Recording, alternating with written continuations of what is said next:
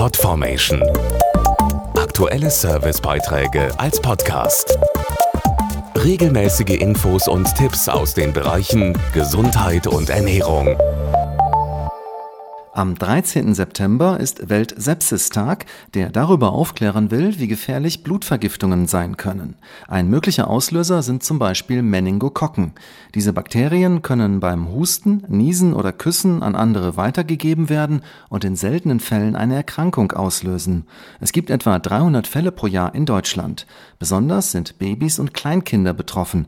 Worauf Eltern achten sollten, um ihre Kinder bestmöglich zu schützen, erfahren Sie jetzt. Meningokokken sind Bakterien, die lebensbedrohliche Erkrankungen wie eine Hirnhautentzündung oder eine Blutvergiftung, eine sogenannte Sepsis, auslösen können. Babys und Kleinkinder haben das höchste Erkrankungsrisiko. Dazu der Kinder- und Jugendarzt Dr. Gerhard Kroschke. Bei einer Meningokokkensepsis werden die Bakterien mit dem Blut in alle Organe verteilt. Dort kann es rasch zum Organversagen und einer Störung der Blutgerinnung kommen. Als Folge können flächenartige Einblutungen entstehen, weswegen Gliedmaßen gegebenenfalls amputiert werden müssen. Innerhalb weniger Stunden kann die Erkrankung lebensbedrohlich werden. Den bestmöglichen Schutz vor einer Meningokokkensepsis bieten frühzeitige Impfungen. Viele Eltern wissen nicht, dass es verschiedene Gruppen von Meningokokken gibt und deshalb auch verschiedene Impfungen, um bestmöglich vor der Erkrankung zu schützen. Daher rate ich allen Eltern, ihren Kinderarzt frühzeitig auf Meningokokkenimpfung anzusprechen und bei ihrer Krankenkasse bezüglich einer Kostenerstattung anzufragen. Mehr Infos auf meningitis-bewegt.de.